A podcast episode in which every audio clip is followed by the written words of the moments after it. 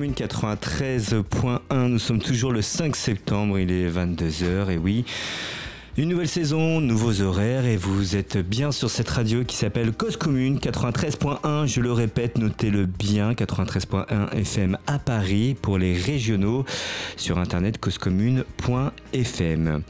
Et pour cause, nouvelle formule de 22h à 23h, des invités, un entretien et puis, de 23h à 1h du matin, de la bonne musique. Et si vous souhaitez intervenir à l'antenne, à partir donc de 23h, réagir sur l'interview qui s'est déroulée ou sur un autre sujet, cela est possible en m'appelant au 09 72 51 55 46. Et l'antenne sera à vous. Il y a bien sûr le chat sur Cause Commune FM pour interagir avec moi. Je vais accueillir dans quelques minutes Leïla, une jeune professeure dans un collège dit difficile et classé REP en proche banlieue parisienne, échanger sur son quotidien, ses difficultés, ses réussites.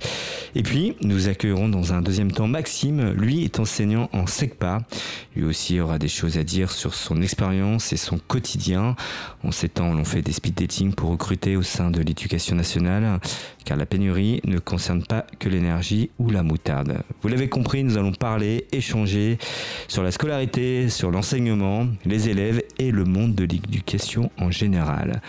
Et pour cause, c'est parti dans une poignée de secondes et on se retrouve tout de suite avec Leïla.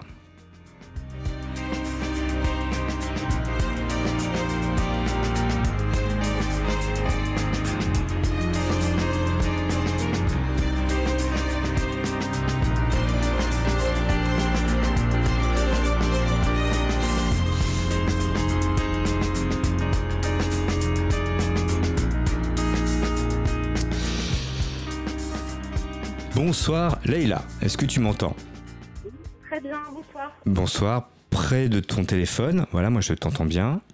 Leïla, tu es là Oui. parfait. Bonsoir, je le disais donc en introduction, tu es professeur, c'est bien ça Tout à fait. Depuis combien de temps Depuis 4 ans maintenant. Depuis 4 ans, donc on peut dire que tu es encore une jeune prof, 4 années. Voilà. Euh, donc tu enseignes dans un euh, en proche banlieue, en banlieue parisienne, euh, dans un collège, c'est bien ça? Tu es prof de? Je suis professeur de français. De français. Comment ça se passe? Ça va? Ça dépend des jours, mais dans l'ensemble, oui, ça va. Bien. Alors, tout à l'heure, je le disais en introduction, on c'est un collège classé REP, c'est bien ça? REP. Alors REP plus. Alors, qu'est-ce que tu peux nous dire, nous éclairer, que veut dire REP plus? Alors, euh, les établissements REP+, euh, ce sont des établissements, euh, comment dire, qui bénéficient en fait de ce classement en fonction des catégories en fait socioprofessionnelles des familles du secteur. Euh, donc généralement, ce sont des établissements qui accueillent des euh, élèves qui sont dans des situations sociales un peu difficiles, euh, voilà, en tout cas plus difficiles que la plupart des gens. et puis, du coup, ce qui implique également des difficultés scolaires pour certains, pas pour tous, mais pour certains et du coup qui bénéficient également de moyens voilà, pour pouvoir venir en aide à ces élèves. Alors est-ce que l'effectif pour le coup est allégé? Il y a moins d'élèves par classe? Alors, Oui, euh, alors normalement, il ne devrait y avoir que, euh, selon les promesses gouvernementales, 22 élèves par classe, sauf qu'aujourd'hui c'est plus le cas. On essaye au maximum de respecter en fait ces jauges-là, mais là, par exemple, sur cette année-là, on a des classes de 6e à 28 élèves, ce qui est beaucoup pour euh, des élèves qui sont en difficulté, surtout des petits. mais généralement, effectivement, il y a moins d'élèves dans les classes. Donc le gouvernement n'a pas respecté ses promesses de moins d'élèves par classe, pas encore. Euh, ça a été une vocation pour toi d'être prof mm, depuis toute petite, toute jeune? Comment t'es venue euh, à ça? Non, pas du tout. T'as fait un speed dating? euh, en fait, non, j'ai pas fait de speed dating il y a quelques années, ça n'existait pas encore. non, mais en fait, moi, je viens d'une famille de profs. Voilà, euh, toute ma famille travaille dans l'éducation nationale quasiment, et du coup j'étais tout à fait consciente des difficultés du métier. Euh, après, euh, je pense que j'ai été pas mal dans le déni parce que je me suis orientée au niveau de mes études, euh, voilà, vers des, professions, en tout cas, ou des formations qui avaient un lien avec l'éducation, en tout cas un lien avec les, jeunes. J'avais envie de transmettre un savoir, des choses comme ça. Puis à un moment donné, je me suis rendu compte que, bah, bon, voilà, il fallait que j'arrête de me leurrer et que je voulais, je voulais enseigner. mais voilà, c'est pas venu, c'est pas venu tout de suite, c'est pas venu très jeune. A été un, long cheminement pour moi. Est-ce que donc du coup, tu as débarqué tout de suite dans un établissement dit difficile euh, lors de tes premières années? Enfin, c'était tes premières années, par euh, Alors, en fait, c'est particulier parce que moi, j'ai eu le statut de TZR, donc titulaire en zone de remplacement, une fois que j'ai été titularisée. Donc, ça veut dire que j'avais le concours, mais je ne faisais que des remplacements. Alors l'avantage en lettres, c'est que euh, les remplacements généralement sont longs, c'est des remplacements à l'année. Euh, la toute première année où j'ai enseigné, j'étais sur deux établissements. Par contre, c'était des établissements qui étaient relativement euh, euh, faciles euh, dans des villes plutôt aisées. Donc la difficulté, c'était surtout les temps de trajet, parce qu'en fait, j'avais pas de pause déjeuner, je passais ma pause déjeuner dans le bus. Donc c'était très fatigant, mais mes élèves étaient, comment dire, relativement tranquilles, et puis ils n'avaient pas forcément énormément de difficultés scolaires. Par contre, en deuxième année, là, oui, j'ai été envoyée dans une banlieue un peu difficile. Après, je, tiens quand même à démystifier un peu, euh, voilà, cette, espèce d'idée autour de la banlieue. Euh, c'est pas, euh, pas horrible. Hmm. voilà. D'accord. C'est pas la guerre. Ça va. Non. Non, ça va. On te dit bonjour, on te dit au revoir. Les élèves sont super. voilà. Ok. Donc on peut être dans un établissement classé REP+, dit difficile, mais avoir un quotidien qui se déroule plutôt bien avec, avec ses élèves. Parce que c'est vrai qu'on a, euh, euh, comme tu disais, on, pense que c'est très difficile, que c'est, euh, c'est, on peut pas y rentrer, on se fait insulter tous les jours. C'est pas ton cas, en tout cas dans ton établissement. Non, non, non, c'est pas. Bah, disons que euh, les élèves qui peuvent parfois être durs, c'est lié à leurs conditions de vie. En fait, ce qui est difficile, c'est pas, euh, ça va pas être justement, euh, je sais pas, des accès de colère ou des choses comme ça. Enfin, faut pas oublier que ce sont des adolescents, donc forcément, bah, il y a des moments, voilà, hein, comme souvent les les ados, ils s'emportent, ils s'énervent, etc., etc. Mais le plus difficile, ce sont les situations sociales auxquelles on est confronté, qui peuvent être extrêmement violentes et on est démunis en fait surtout face à ça. Ça, c'est ça le plus difficile. C'est d'être absolument démunis face à des situations qui sont parfois insoutenables. Qu'est-ce qu'il faudrait faire pour améliorer? Alors c'est vrai qu'on parle, on parle de, de mixité sociale, mais euh, j'ai le sentiment que dans ces établissements, il n'y a pas de mixité sociale. Euh, que euh, d'ailleurs, on contourne aussi la carte scolaire, et c'est bien connu, pour ceux qui le peuvent. Qu'est-ce qu'on pourrait faire pour améliorer les choses, pour justement peut-être décloisonner ces établissements qui sont enfermés dans des secteurs où bah, difficile où euh, ces enfants pourraient aller euh, autre part, dans d'autres établissements, aller dans un centre-ville avec euh, d'autres enfants qui ne sont pas dans leur environnement? Est-ce que tu penses que ça serait la solution? Est-ce qu'on pourrait faire quelque chose dans ce sens-là? Alors, c'est une question qui est un petit peu difficile ah, euh, dans la mesure où j'ai échangé avec des collègues, euh, alors d'autres villes. J'ai une amie qui enseigne notamment à Toulouse, dans un collège du centre-ville, et il y a eu un programme comme ça qui a été mis en place par la ville où euh, des élèves, voilà, de, de banlieue viennent dans ce collège du centre-ville. Ça marche pas. Ça marche pas parce que malheureusement, que ce soit euh, alors éventuellement les élèves, mais aussi et j'ai même envie de dire surtout les personnels euh, de l'établissement ont du mal à outrepasser leurs préjugés en fait. Ils ne sont pas confrontés à ce type d'élèves, même si je trouve ça un peu absurde puisque c'est des ados comme les autres. Euh, et du coup, ils, ils, les stigmatisent en fait. C'est les ados de la cité Intel. Et hum, du coup, déjà, il y a cette difficulté-là. L'autre difficulté, c'est que du coup, ces élèves-là se retrouvent à faire des temps de transport euh, extrêmement longs euh, pour aller dans des établissements du centre-ville. Euh, moi, j'enseigne dans une banlieue qui est assez isolée en fait. Il n'y a pas de ville, enfin voilà, aisée alentour, donc c'est compliqué d'avoir une mixité sociale à cet endroit-là. Et en plus, je ne suis pas sûre que ça fonctionne. Alors après, il faudrait y réfléchir, il faudrait voir ce qu'on pourrait éventuellement mettre en place, mais tu crois que c'est pas la solution, la mixité sociale justement, que euh, euh, les élèves puissent euh, évoluer avec d'autres, enfin les enfants avec d'autres enfants qui ne sont pas de leur environnement, de leurs conditions sociales, et tu penses que ça fonctionnerait pas? Nous, on a reçu beaucoup d'invités hein, qui pensent que c'est la solution, justement, de créer une vraie mixité sociale et que là, de regrouper les mêmes difficultés en un même endroit, forcément, bah, c'est difficile. Alors, je pense qu'effectivement, c'est, il faut tendre vers ça, mais je pense qu'il faut vraiment mettre les moyens qui vont avec pour ne pas discriminer justement toujours les mêmes. C'est ça le problème en fait, c'est que du coup ce sont toujours les mêmes euh, élèves qui se retrouvent à faire des temps de trajet très longs, euh, qui sont ostracisés, etc., etc. Il faut dans ce cas-là qu'il y ait une, réelle mixité et que ce soit pas un petit groupe qui soit envoyé ailleurs comme si c'était un service qu'on leur rendait en fait. Je trouve, je trouve ça presque condescendant en fait. Est-ce que le, collège, on va parler un peu, enfin, est-ce qu'on on peut réformer? Est-ce que c'est réformable? On a le sentiment qu'on essaie de faire plein de réformes. Euh, on a le sentiment que c'est euh, que les syndicats ne sont jamais d'accord. On peut avoir ça de, l'extérieur. Euh, qu'est-ce qu'il y a à réformer en priorité? Qu'est-ce qu'on pourrait faire là pour améliorer les choses? Oh, mais tellement de choses, tellement de choses. Enfin, c'est l'éducation nationale est dans un tel délitement que honnêtement, il y a presque tout à faire.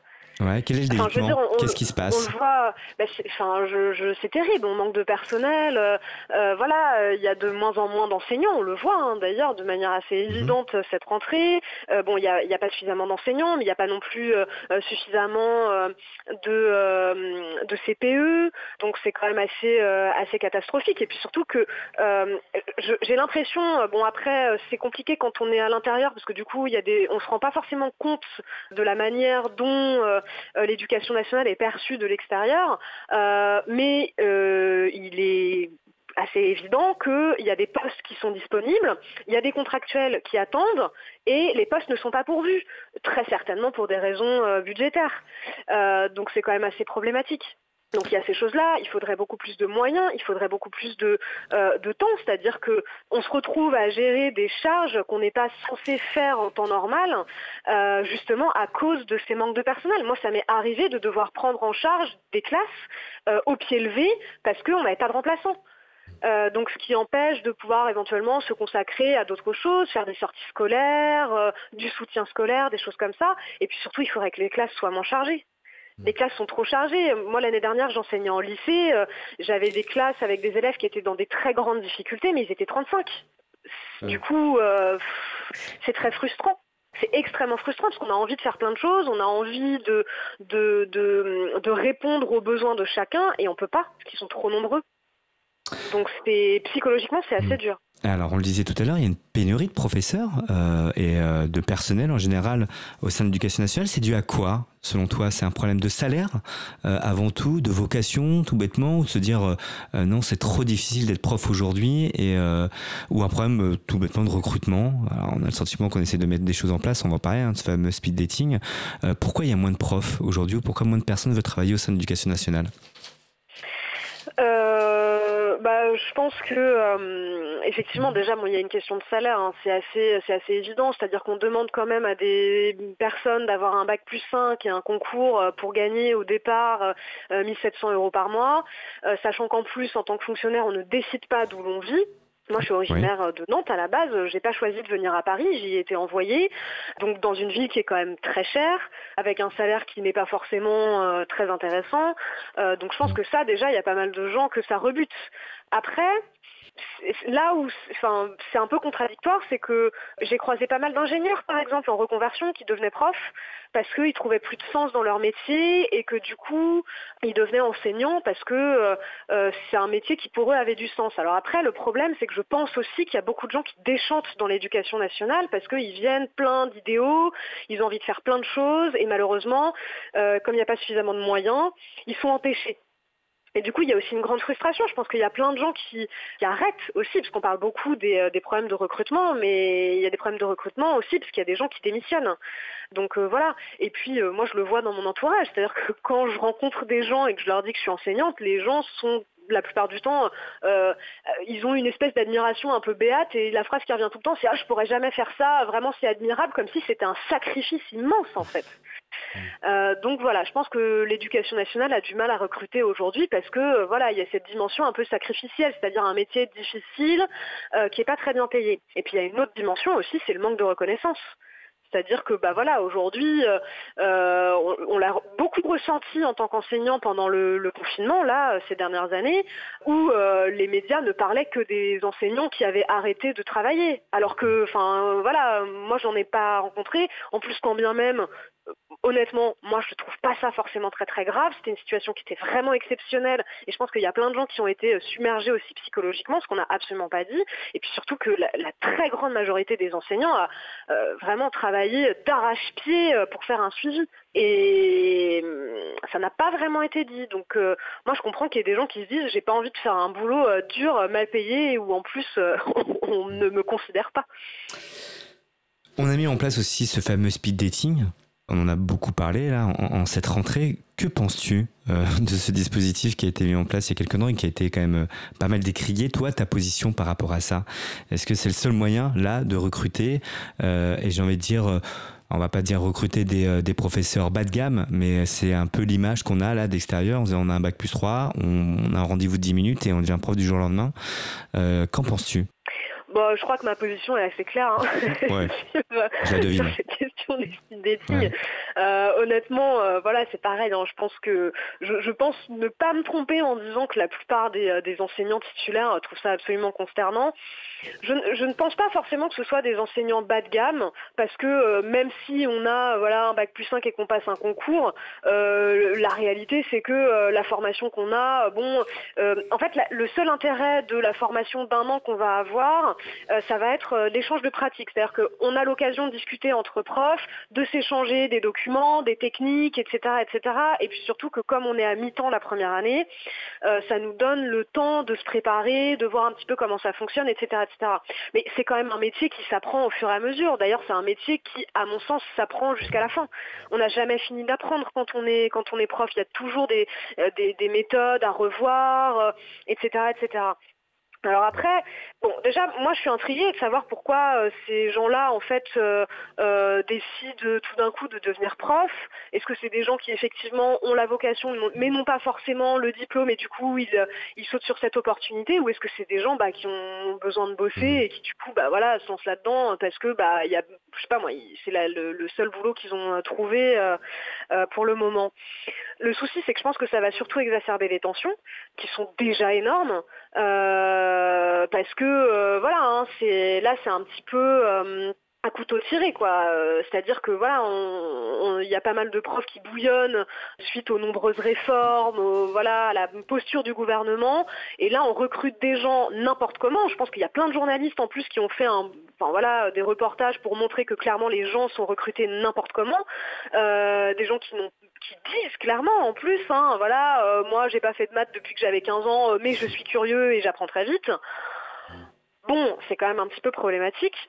Et puis euh, surtout que, voilà, je pense que clairement il va y avoir un écrémage assez rapide euh, de euh, ces professeurs contractuels qui euh, voilà ne sont pas suffisamment qualifiés pour pour pour enseigner. Et puis surtout voilà on en revient encore une fois à cette question des salaires où les contractuels sont payés plus que des gens qui sont titulaires et qui débutent. Et c'est pas normal. Il y a un problème clairement alors on va dire qu'ils n'ont pas la sécurité de l'emploi donc du coup ils ont un salaire un peu plus élevé alors ça, j'entends tout à fait, j'entends tout à fait. Mais cependant, je pense qu'il faudrait revaloriser tous les salaires. Mais, mais je ne pense pas qu'il faudrait qu'ils soient payés moins. Pas du tout. Au contraire, je pense qu'il faudrait qu'on soit tous payés plus. Hmm. Euh, pour nos auditeurs, euh, vous avez un système de points, vous, les professeurs, euh, et c'est pour ça que tu disais tout à l'heure, hein, tu étais à Nantes, tu as débarqué à Paris, je ne sais pas si as demandé, tu vas demander ta mutation dans, dans quelques temps. Est-ce que tu trouves que c'est normal, entre guillemets, de se dire on est jeune prof, on a peu d'expérience, et on peut se retrouver dans un établissement hyper compliqué, hyper difficile, avec des élèves, voilà, j'aime pas dire difficile, mais dit difficile, en tout cas, il faut voilà, avoir un peu d'expérience pour, pour les gérer. Est-ce que tu penses que là, euh, déjà, il n'y a, pas, a pas un problème là-dessus euh, de se dire, bah, j'ai pas d'expérience, je vais dans les établissements les plus difficiles, et là, quand j'ai beaucoup de points, euh, je peux choisir presque l'établissement qui sera un peu plus cool, un peu plus calme? Je ne sais pas trop mmh. comment répondre à cette question, ah. en fait. Je sais pas trop comment répondre à cette question, parce que D'un certain côté, je peux comprendre que quelqu'un qui enseigne depuis 20 ans, bah, il est fatigué.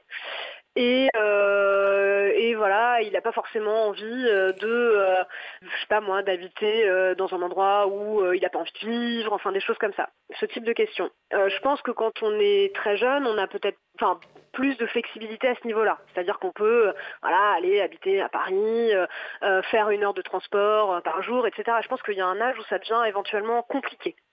Après, le souci majeur, c'est effectivement le manque d'expérience.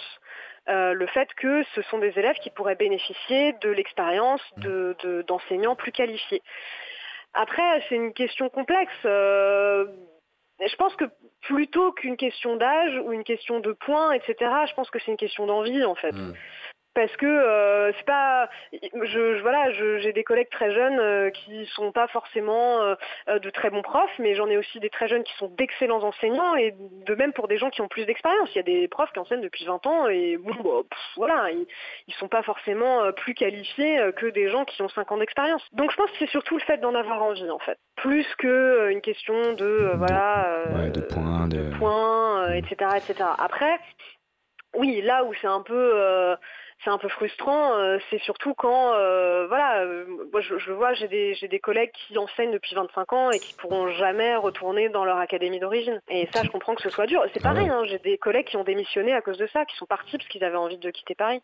Ouais, c'est dommage. ça même un peu dur. Bah oui, oui. Bah, euh, tes élèves, quel, est le regard euh, qu'ils ont sur, sur l'école, sur les études?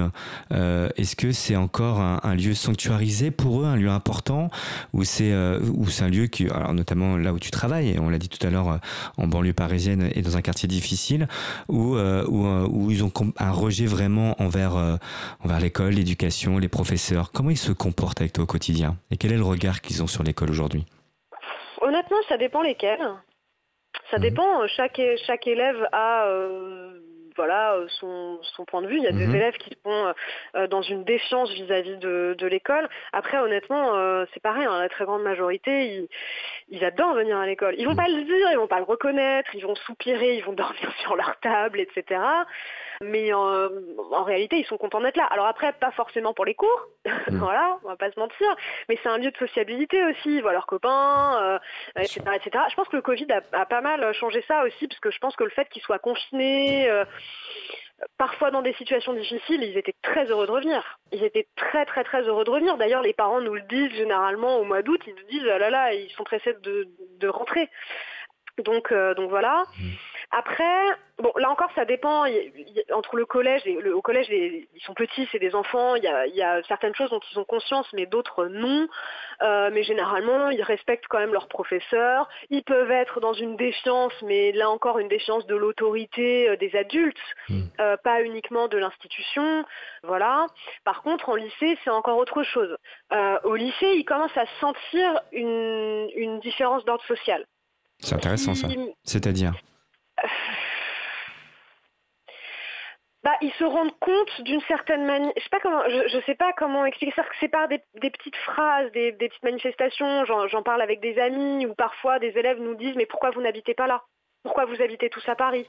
Mm. Ou bien, euh, euh, voilà, moi ça m'est arrivé en fin d'année d'amener euh, des viennoiseries à mes élèves la dernière semaine, et ils sont extatiques parce que ce sont des viennoiseries qui viennent de Paris. Donc il y a cette espèce d'imaginaire là de Paris, une ville qui leur est quasi inaccessible.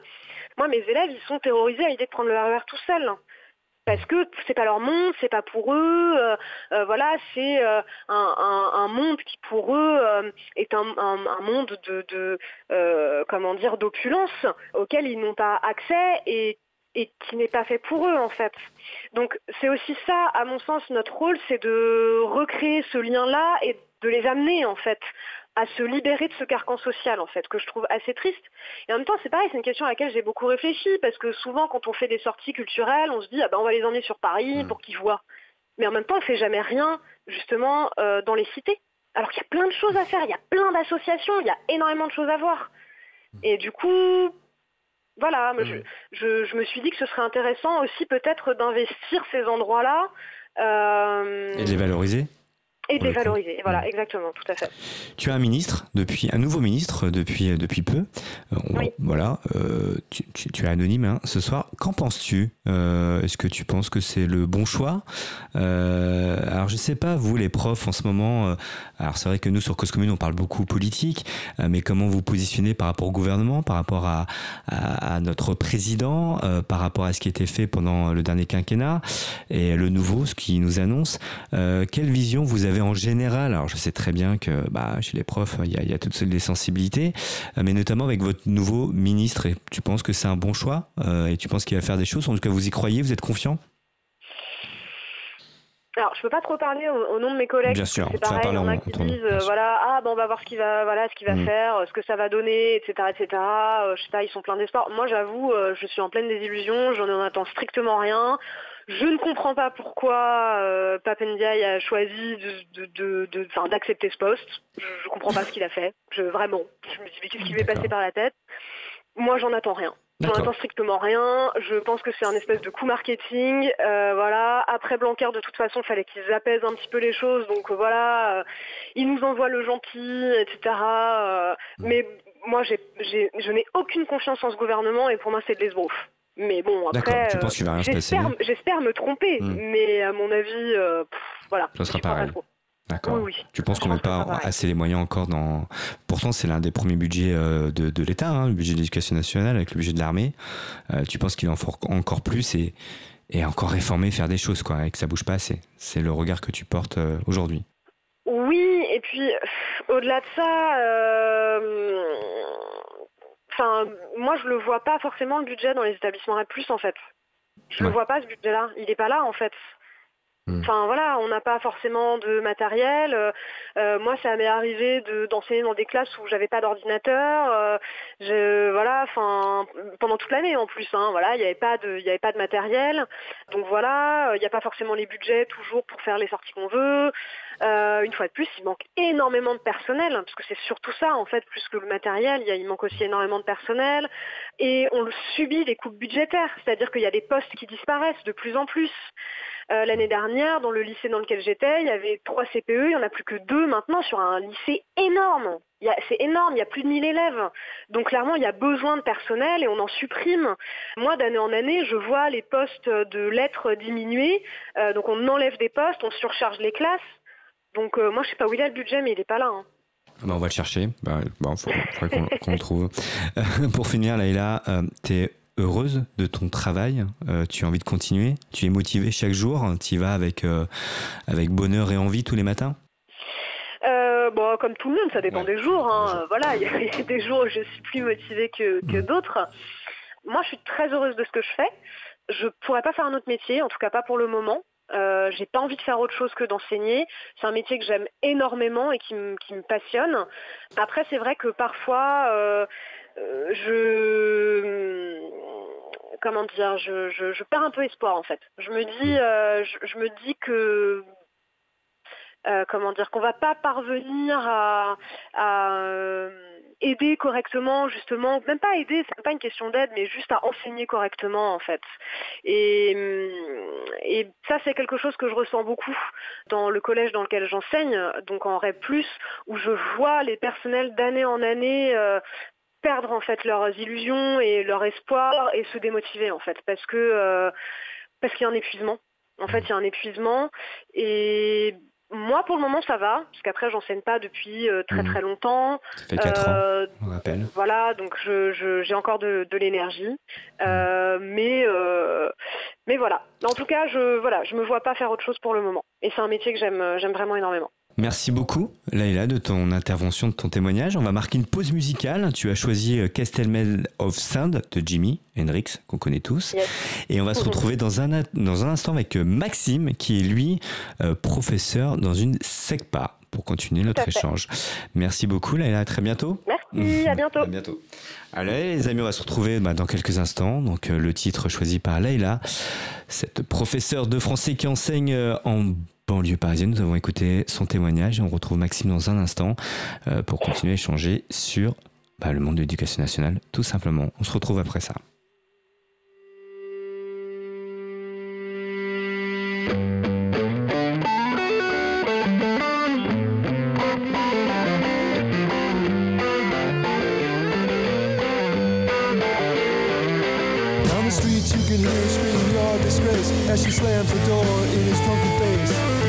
Stands outside, and all the neighbors stop to pass a man's rule. He cries, oh girl, you must be mad. What happened to the sweet love that you and me had? Against the door he leans and starts to see, and his tears fall and burn in the garden green. And so castles made of sand fall in the sea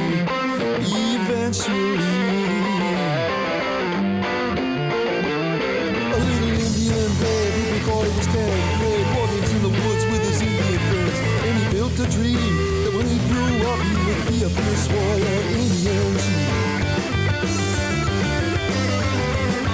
Many moons passed, the more the dream grew the morning he would sing his first word song.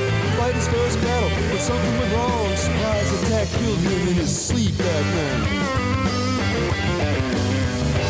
And so castles made of sand melts in the sea eventually.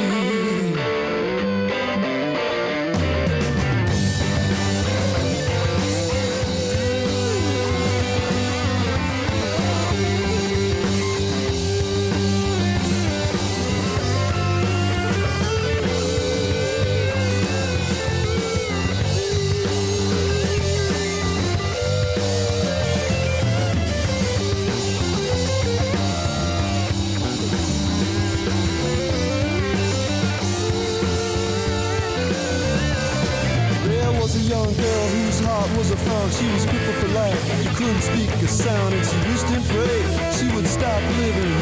So she decided to die.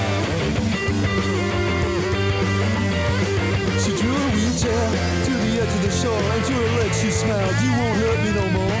Then a sight she'd never seen made her jump and say, Look, a golden wing ship is passing my way. And it really didn't have to stop it just kept on going. And so castles made of sand slips into the sea. Eventually.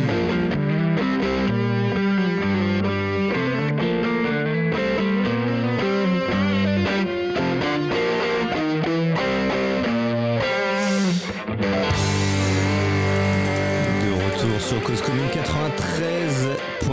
93.1 émission et pour cause, je suis ravi de vous retrouver avec un de nouveaux horaires à partir de 22h maintenant. Nous échangions sur le monde de l'éducation nationale avec Laïla qui est professeure de français dans un établissement en banlieue parisienne mais maintenant nous retrouvons Maxime. Bonsoir Maxime. Bonsoir. Ah voilà, je t'entends bien. Bienvenue sur, euh, sur Cause Commune. Euh, alors toi, on va se tutoyer Maxime, ça te dérange pas? Bon, Pas de problème. bon, très bien. Tu es enseignant en SECPA, donc professeur dans un collège, je suppose, c'est bien ça?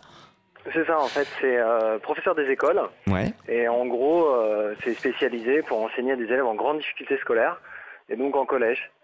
Donc, euh, donc en REP+, euh, en SECPA. euh, Qu'est-ce que, c'est- que, que veut dire SECPA, du coup, le sigle Euh, SECPA Section d'enseignement général, professionnel et adapté.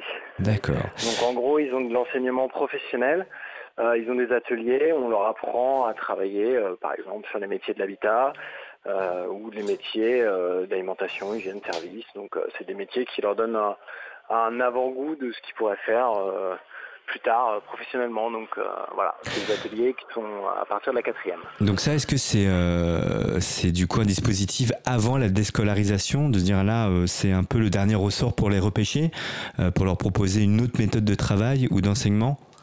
Bah, pas vraiment. En fait, Ah. c'est des élèves qui sont en grande difficulté à partir, euh, en, en gros, quand on est professeur, des écoles, euh, on, notre travail, c'est aussi de repérer des élèves qui sont en grande difficulté et qui euh, vont derrière être euh, bah, en grande difficulté au collège, qui ne pourront pas suivre et qui, bah, forcément, si on les laisse dans une section générale, vont finir par décrocher parce que, bah, euh, en gros, la caricature, hein, c'est quand on sait pas lire en, quand on sait pas lire en cinquième, c'est compliqué euh, les Mm. cours d'histoire. Et c'est le cas Du coup, tu as des élèves euh, en SECPA Voilà. qui, euh, ont- qui ne savent pas lire Ah ou, oui, ou qui écrivent très bien mal. sûr. Bah, c'est, pas tous Mm. comme ça, mais ça peut arriver. Mm. Ça peut arriver. Ça peut arriver d'avoir des élèves qui, ou qui ont des grandes difficultés de compréhension de texte, donc on ne peut pas, pas leur donner n'importe quel texte. Il faut adapter tout le travail, tout en tout en gardant à l'idée que bah, euh, le programme, c'est le programme aussi. hein, il faut l'enseigner, il faut continuer à avancer aussi. même si bah, il y a des grandes difficultés. Donc ça peut être en mathématiques, ça peut être en français, c'est vraiment, ça dépend vraiment des élèves. Mais c'est vraiment mélangé. Est-ce qu'au-delà des, des, matières euh, euh, générales, euh, c'est pas aussi un travail de revalorisation de ces enfants qui, euh, vous avez un axe de travail euh, important là-dessus? évidemment, en mathématiques, le français c'est c'est important, mais c'est aussi des, des enfants qui peut-être, enfin, certainement manquent de confiance et qui a tout ce travail-là avec eux et, et leur trouver bah, justement un axe de de confiance et de développer autre chose chez eux.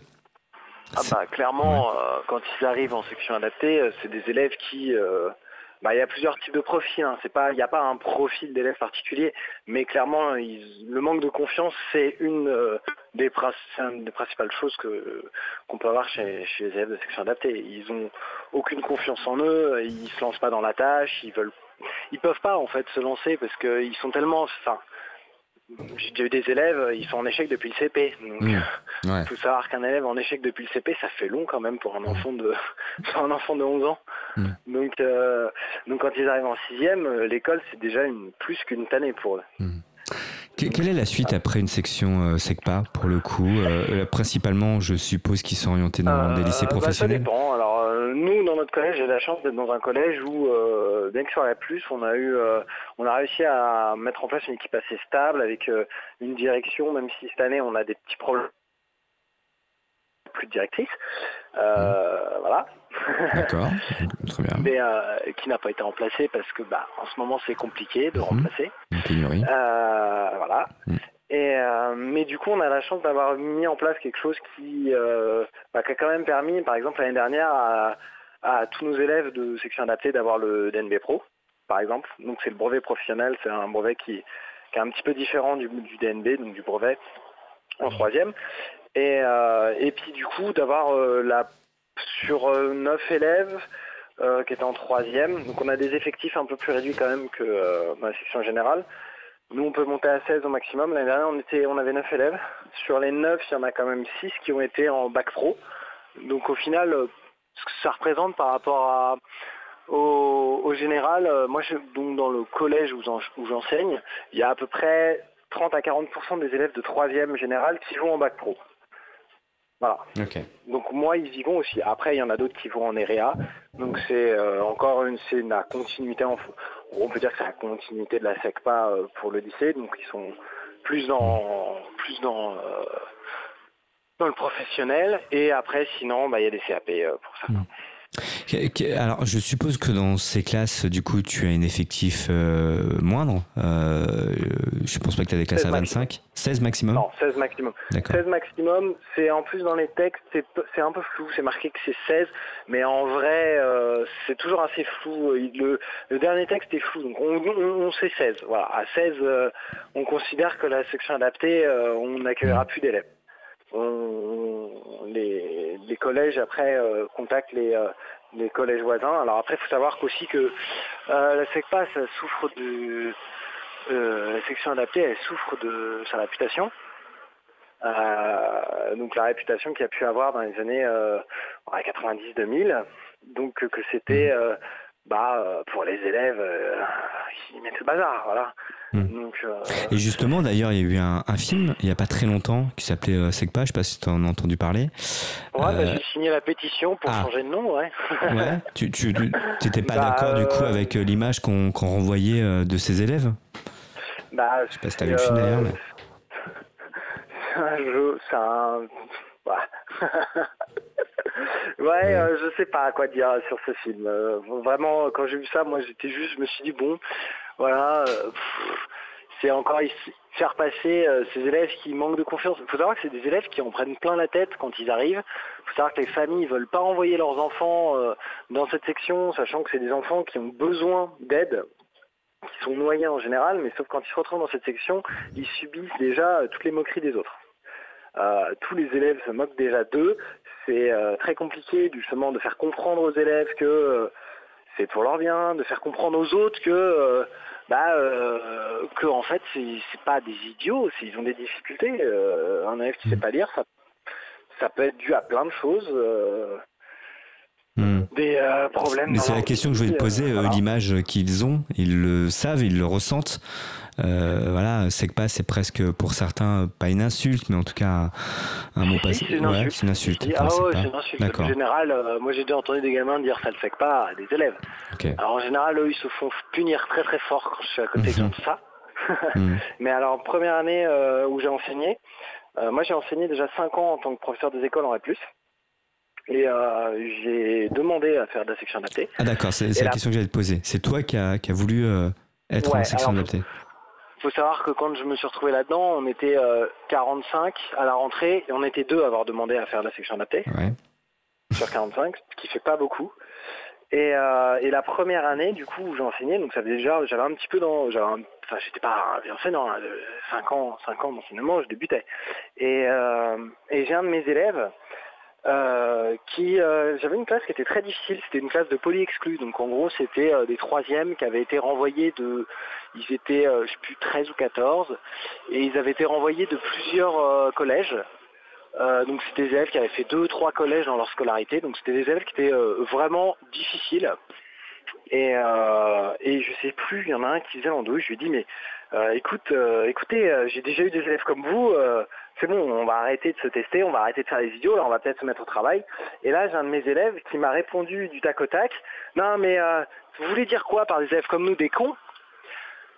Et voilà, donc pour dire l'image qu'il avait de lui, celui-là. Mmh il avait une très bonne image de lui-même parce que moi j'étais en train de lui dire que j'avais déjà eu des élèves qui m'avaient déjà testé dans le sens c'est bon, euh, ça fait cinq ans que j'enseigne, j'ai eu des élèves, là vous mm. êtes en train de faire les andouilles, j'ai bien compris, euh, voilà, on arrête, on se met au travail. Voilà. Et lui, il l'avait senti comme euh, le prof qui dit non mais c'est bon, j'en ai déjà eu des cons, et lui il avait pris comme ça et il m'avait dit direct, directement, bah c'est quoi, vous voulez dire des cons Tout de suite. Alors, enfin, du coup, bah, il a fallu discuter un peu avec lui. Bah non, euh, moi je voulais te dire ça, je vais expliquer, mais euh, voilà l'image qu'ils ont euh, sensiblement d'eux, et spécialement tous ceux qui ont déjà été poly-exclus, qui, là, eux, c'était des élèves en extrême difficulté. Hein. Là, c'était un élève, lui, il savait pas lire en troisième. Il était très loin d'être bête, mais du coup, il avait eu, il avait une vie qui était c'était vraiment c'était atroce sa vie. Hein. Il avait pas de parents, euh, voilà, c'était très très très compliqué sa vie. Et euh, voilà. Euh, est-ce que tu penses que, que ce dispositif, cette section, il faut la garder ou il faut améliorer les choses Il faut aussi réformer ce genre de classe ou au contraire, il faut vraiment pérenniser ben, ce, ce, ce, genre de section quoi? Bah, alors, j'en ai pas fait beaucoup des sections adaptées, j'ai juste pu avoir des échos de mes collègues. J'ai pu euh, entrevoir ce que ça pouvait être dans certains collèges. Euh, moi, je le répète, j'ai la chance euh, d'être dans un collège où la section adaptée, elle est, elle est bien intégrée avec le général. On est, faut savoir qu'en fait, les sections adaptées, avant, c'était euh, un peu euh, euh, une, école dans le collège. C'est-à-dire qu'en gros, les élèves, ils étaient à part, ils étaient dans un endroit seul, enfin dans un bâtiment à part du, du général. Voilà, c'est donc du coup au niveau de la confiance en soi pour les élèves, c'est hyper compliqué. Au niveau de euh, comment sont sentis déjà les enseignants et, euh, les enfants, euh, c'est ils sont ailleurs, ils font partie d'un autre truc, ils sont dans un autre monde. moi j'ai la chance d'être dans, on est mélangé. J'ai la chance aussi de pouvoir inclure mes élèves, de pouvoir faire de la co-intervention avec mes mes collègues du général. C'est ce que c'est ce que les, c'est ce qu'on nous préconise, mais c'est très compliqué de mettre ça en place parce qu'il y a euh, c'est un ensemble de... Faut que, l'administration soit d'accord pour euh, mettre en place, euh, aligner les classes pour qu'on puisse co-intervenir, mmh. de mettre des classes sur les, par exemple des cours de français en même temps pour qu'on puisse intégrer nos élèves. Faut, ça demande beaucoup de beaucoup de temps de préparation et de collaboration entre les enseignants. Ça demande aussi que les enseignants s'entendent, parce qu'on n'est pas tous d'accord sur la façon de faire, sur, euh, sur euh, ce qu'on veut leur, euh, leur enseigner, la manière dont on veut leur enseigner. Donc c'est assez compliqué et j'ai j'ai déjà vu des collègues profs des écoles me dire ah non c'est compliqué, c'est dur, nous on est tout seul dans notre bâtiment, personne nous parle, ah oui voilà, ça dépend vraiment de comment c'est mis en place. Et, euh, Donc et tu, coup, tu axes tes interventions sur le décloisonnement Parce que c'est la question que j'allais te poser aussi. Est-ce que le fait de, euh, de réunir les élèves qui sont tous en difficulté ensemble euh, dans une même classe, est-ce que euh, finalement c'est aussi euh, pas plus compliqué et de se dire bah, c'est bien de parfois échanger, qu'il y ait des petits mélanges avec, euh, avec d'autres élèves qui ont moins de difficultés, qui pourraient peut-être les tirer vers le haut ou c'est trop compliqué de, de raisonner comme ça ou de fonctionner comme ça? C'est vraiment bah, l'avantage de la section adaptée, c'est qu'on peut adapter pas au cas par cas, mais qu'on peut, euh, par exemple, moi j'ai l'exemple de certains élèves qui sont euh, qui sont très grande difficulté en, français, notamment en lecture et en mathématiques, bah euh, il est en- inclus en, troisième général. Donc un élève qui suit en troisième général en mathématiques, est même plutôt bon d'ailleurs. Euh, il fait partie plutôt du haut, du, haut de sa classe et euh, des meilleurs. Et puis euh, en français, bah, c'est un enfant qui euh, qui est pas capable d'écrire, qui est pas capable de. Il peut écrire, mais par rapport à un niveau qu'on ce qu'on attend de lui en troisième, c'est pas possible. Donc c'est sûr que ça pour les élèves, ça peut être vraiment bénéfique. Après, de là à le faire à outrance et d'intégrer trop les élèves parce que c'est vrai que nous on en parle souvent avec les collègues et par rapport à ce qu'on ressent aussi des mesures qui sont prises, bah, on voit que on se doute que euh, bah, des- là, par- enfin, que la section adaptée, bah, on ne sait pas si c'est quelque chose qui va durer très longtemps. Voilà. Après, ça fait des années que tout le monde dit que euh, c'est un- un- une structure qui risque de, euh, de disparaître ou peut-être Mhm. d'être euh, modifiée euh, sur le long terme.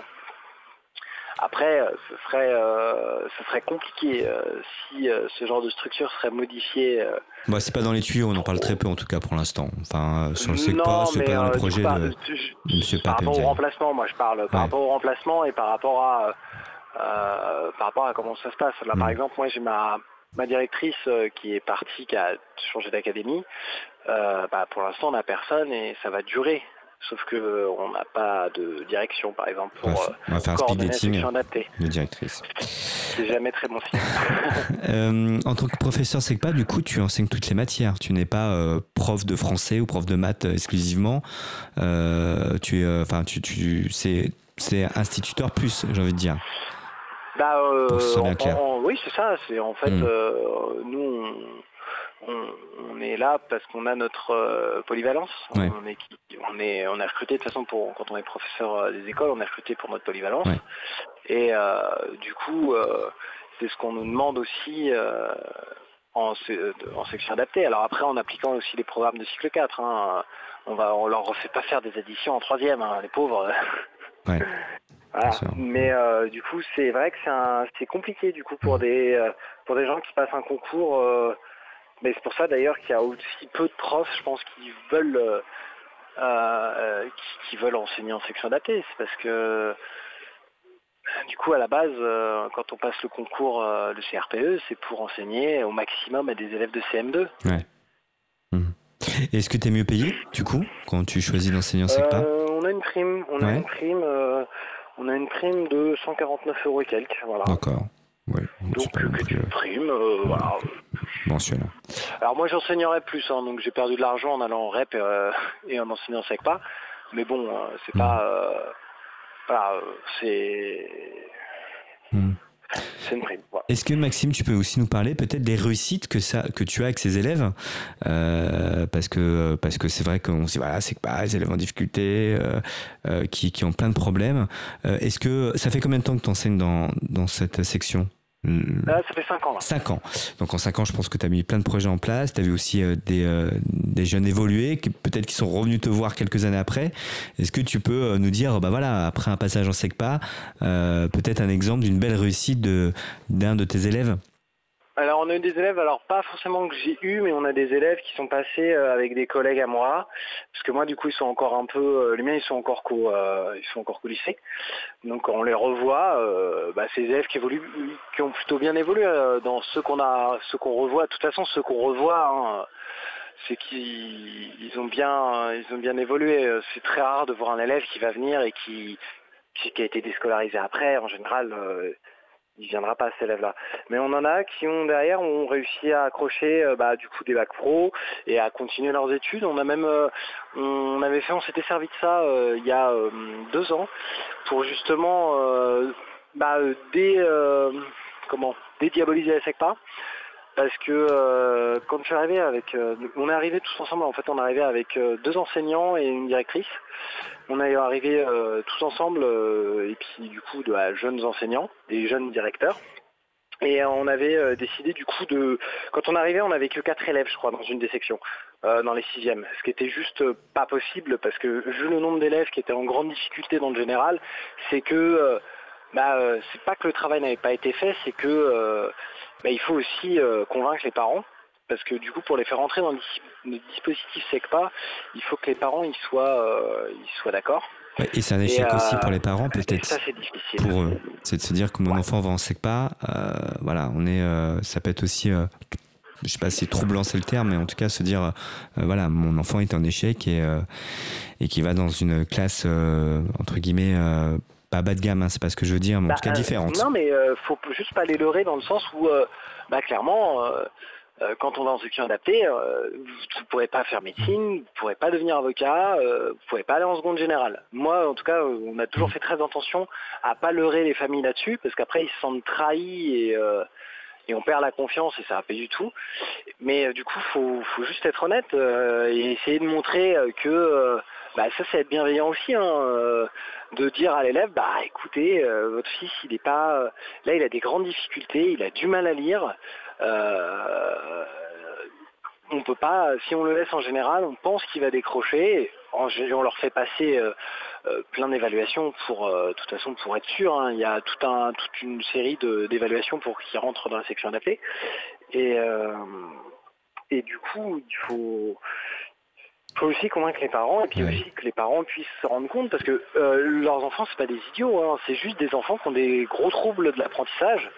Euh, ils sont très très loin d'être idiots. Euh, c'est vraiment il y a des élèves, il y a même des élèves, il y en a c'est des élèves qui sont empêchés d'apprendre. Il y a certains ils sont empêchés par quelque chose, par des choses qui leur sont arrivées et ils font un blocage. et du coup ces élèves là bah oui, bah c'est difficile de dire bah euh, votre fils il est intelligent, mais euh, mais il sait pas lire, donc bah il, il pourra pas réussir ses études et puis bah derrière on ne pourra pas lui proposer d'aller en seconde générale, il ne pourra pas continuer ses études, faire je sais pas moi de la médecine, et, il pourra pas, donc il sera obligé de se diriger vers des études qui seront plus professionnelles pour pour que justement bah, ces difficultés soient pas c'est important ce que tu dis, en tout cas, toute la différence euh, pour ces enfants entre l'intelligence et être instruit. Euh, et c'est une vraie différence. Tu peux avoir des enfants, des jeunes qui, qui ont une vraie intelligence et qui sont même bons sur d'autres domaines, euh, peut-être dans la façon de parler, dans l'humour, dans plein de choses, dans, dans leur éloquence. Euh, mais en tout cas, sur des matières euh, générales, c'est un peu plus compliqué. Euh, et ça, c'est important de, de, de, de, pouvoir le formuler, en tout cas, à ces enfants, je pense. Vous n'êtes pas bête. Ah non, non, il faut ça, c'est important hmm. de leur dire. Hein. Bien sûr. Euh, dernière question. Tu es heureux dans ce que tu fais? Tu souhaites continuer euh, dans, dans cette, euh, je trouve pas structure, mais euh, secteur Enfin, en tout cas, toujours enseignant SECPA Ou tu, peut-être que tu vas revenir instituteur, comme on disait à l'époque Ou est-ce que vraiment tu t'y sens bien? Et, moi, je m'y sens très bien euh, actuellement. Après, c'est comme je dis, j'ai des échos d'autres euh, secteurs, d'autres euh, sections adaptées qui se passent différemment. Et mais c'est un peu comme le même problème. C'est un peu tous les enseignants en fait, suivant où on se trouve, dans quel collège, dans quelle école. Il y a beaucoup de choses qui changent et très peu de choses peuvent faire que bah, tout de suite ça se passe moins bien. je sais pas, moi une direction qui qui euh, qui bah, qui suit pas forcément sur les projets ou ça peut tout de suite euh, gangréner un peu euh, le moral. Hmm. Moi je sais que j'ai changé de professeur des écoles parce que ma direction n'était pas favorable à des projets que je mettais en place. Moi je mettais un point d'honneur à organiser des des des classes transplantiers pour pouvoir fédérer mes classes et je faisais ça en général euh, sur le début d'année, alors pas tout de suite, mais j'essayais de faire ça euh, sur un projet que j'avais travaillé toute l'année. Et, euh, Donc les classes transportées, classe verte, hein, partir en, en séjour avec... Verte, voilà, moi c'était une, classe verte. Et du coup, à chaque fois, j'en organisais une à peu près vers février, janvier, assez tôt dans l'année, pour justement emmener mes élèves et, bah, créer un groupe et créer une, dynamique. Et, en fait, au bout de 2-3 années, la direction m'a pas suivi, m'a même lâché. Et du coup, bah, j'ai décidé d'aller voir ailleurs parce que je me suis dit, bah moi, c'est ce qui m'intéresse, c'est de ben, de monter une dynamique, de, les, leur donner envie. Et si euh, on, en plus de des difficultés qu'il y a déjà autour, ma, direction proche me met des bâtons dans les roues, je me suis dit c'est pas possible. Ça c'est quelque chose qui pourrait me faire arrêter. Très bien Maxime. Bah écoute, merci beaucoup de ton de, je veux pas on va pas on va rester trois heures parce que demain tu te lèves tôt je suppose. Et tu dois être tôt à l'établissement. En tout cas merci euh, de tout ça parce que parce qu'on n'en parle pas assez mais c'est pas un boulot facile d'être professeur il en faut. Et c'est vrai qu'en ce moment euh, on en manque. Euh, et on sait que vous rencontrez euh, beaucoup de problèmes qu'il y a des soucis budgétaires aussi des soucis de recrutement. Et mais que heureusement que vous êtes là et que vous avez été aussi là. Et d'ailleurs peut-être dernière question avant de se quitter je pense que ça n'a pas été simple pendant le confinement avec, euh, avec ta classe, euh, qui, euh, à mon avis, peut-être ils ont un petit peu disparu pendant, pendant cette période, où tu as réussi quand même à maintenir le lien? Le confinement, bah, c'était beaucoup d'appels. Nous, on était passé en classe virtuelle, donc on était en caméra. Ouais. Parce que du coup, les sections adaptées, leur fournir du travail pour qu'ils puissent le réaliser seuls, bah, justement, c'est exactement ce que mes élèves ne peuvent pas faire c'est exactement euh, la chose, l'activité qu'ils ne peuvent pas faire, ou en, tout cas euh, sur une journée complète avec que des activités à distance. Enfin, je parle, ils peuvent travailler, mais euh, j'imagine pas un élève de section adaptée travailler 7 heures sur des documents. Ah, c'était pas possible. Donc, du coup, nous on est passé très vite en, en visio, et oui, c'était très compliqué parce que du coup bah, c'était à relancer les élèves, les appeler le matin pour qu'ils se connectent. Euh, c'était compliqué. Hein. Et puis c'est des élèves qui étaient, euh, moi ils sont dans une banlieue euh, qui est pas du tout très pas, favorisée du tout. On peut même dire, enfin moi je dirais même que c'est une banlieue pauvre. Clairement, clairement là où je travaille, les gens mais je ne sais pas comment on peut, comment c'est possible que qu'on laisse les gens là-dedans, dans une misère. Euh, ouais. On n'en a pas euh, beaucoup parlé, mais il y a aussi l'environnement. Euh, voilà. les quartiers où, ils vivent, où ils grandissent, qui n'inspirent pas la joie, quoi. Ah bah non. Quand il y a des morts, quand il y a des morts de temps en temps dans la rue, non, c'est pas la joie, non. et, et, du coup, ils étaient sur leur téléphone. Mais au début, nous, les, les premières les premières semaines, on s'en est pas rendu compte puisqu'ils se connectaient, mais en fait, on leur envoyait des documents, on leur montrait des documents euh, via leur téléphone. Voilà. Et on s'en est rendu compte au bout de quelques jours, là, on s'est dit mais c'est pas possible. Il y, a, un élève qui me dit mais je vois pas. Je dis mais comment tu vois pas? C'est pas possible. J'ai écrit en énorme, j'ai zoomé. Et en fait c'est parce que bah il venait, il se connectait, il était de très bonne foi et il était sur son téléphone. Donc oui le confinement c'était euh, c'était encore euh, la double peine pour, euh, pour mes élèves parce que non seulement ils sont en difficulté mais en plus dans une banlieue pas favorisée. Donc en plus euh, lui de toute façon il n'a pas d'ordinateur. Donc en plus il était sur son téléphone. Donc on était vraiment très compliqué. Ah oui très compliqué Merci beaucoup Maxime en tout cas de ton intervention. Ben, et, bon courage. Et, euh, et euh, bah voilà. Merci pour tout ce que vous faites en tant que professeur en tout cas. C'est important. Merci beaucoup. À très bientôt. Bonne soirée. Merci de ton intervention. à bientôt. Vous êtes toujours sur Cause Commune 93.1 ça y est c'était la première heure euh, d'interview. Vous êtes toujours sur l'émission et pour cause. Nouvelle formule 22h 23h un échange un entretien sur une thématique. Ce soir bah, c'était l'éducation nationale en général. Et nous avons eu Leïla qui était professeur qui est toujours professeur euh, dans un collège classé euh, REP plus. Et, euh, et, Maxime qui lui enseigne dans une SECPA. Et voilà vous avez écouté euh, son témoignage. Vous pouvez toujours m'appeler au 09 72 51 55 46 09 72 51 55 46 nous allons rester ensemble jusqu'à 1h du matin si vous souhaitez euh, parler échanger réagir sur ce qui a été dit. Peut-être parlez vous aussi votre expérience à l'école dans l'éducation nationale ou si vous parlez de toute autre, autre chose bah, l'antenne est à vous jusqu'à 1h du matin. N'hésitez pas. Ça sera le rendez-vous hebdomadaire tous les lundis de 22h à 1h du matin, donc 22h, 23h, une petite interview, un entretien sympathique, 23h, 1h, on se laisse aller par de la musique de nuit. Et vos interventions au 09 72 51 55 46. Donc n'hésitez pas à réagir. Il y a aussi le chat de la radio causecommune.fm où vous pouvez aussi euh, interagir avec moi. Là, je vais ouvrir tout de suite. Je vais regarder si vous avez eu des petits messages. Et si vous voulez euh, aussi me proposer euh, des musiques pour vous accompagner en ce lundi, le premier jour de la semaine, toujours un peu compliqué, bah, je vous propose de, vous, de se détendre ensemble avec du bon son. On va commencer par ça et on se retrouve juste après. Alors j'ai déjà eu une demande d'un auditeur qui m'écoute là. Il veut que je passe Lolita. Donc on va attendre quelques minutes. Comme ça, il va rester un petit peu euh, derrière son poste. Je le passerai promis dans une dizaine de minutes. Mais là, on va commencer par ça, puis on se retrouve juste après. N'hésitez pas, 09 72 51 55 46, c'est l'antenne libre, c'est de la musique. Et ben voilà, vous retenez cette nouvelle formule et pour cause de 22h à 1h du matin chaque lundi. Et on se retrouve, on se retrouve après ça. Remind me once more how they came to be your calling. Do you even know you're falling?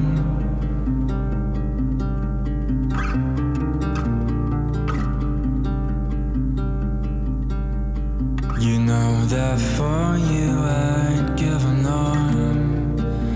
I'm one of few that never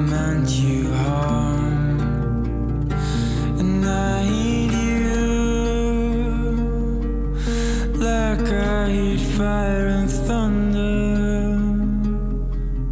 But from time to time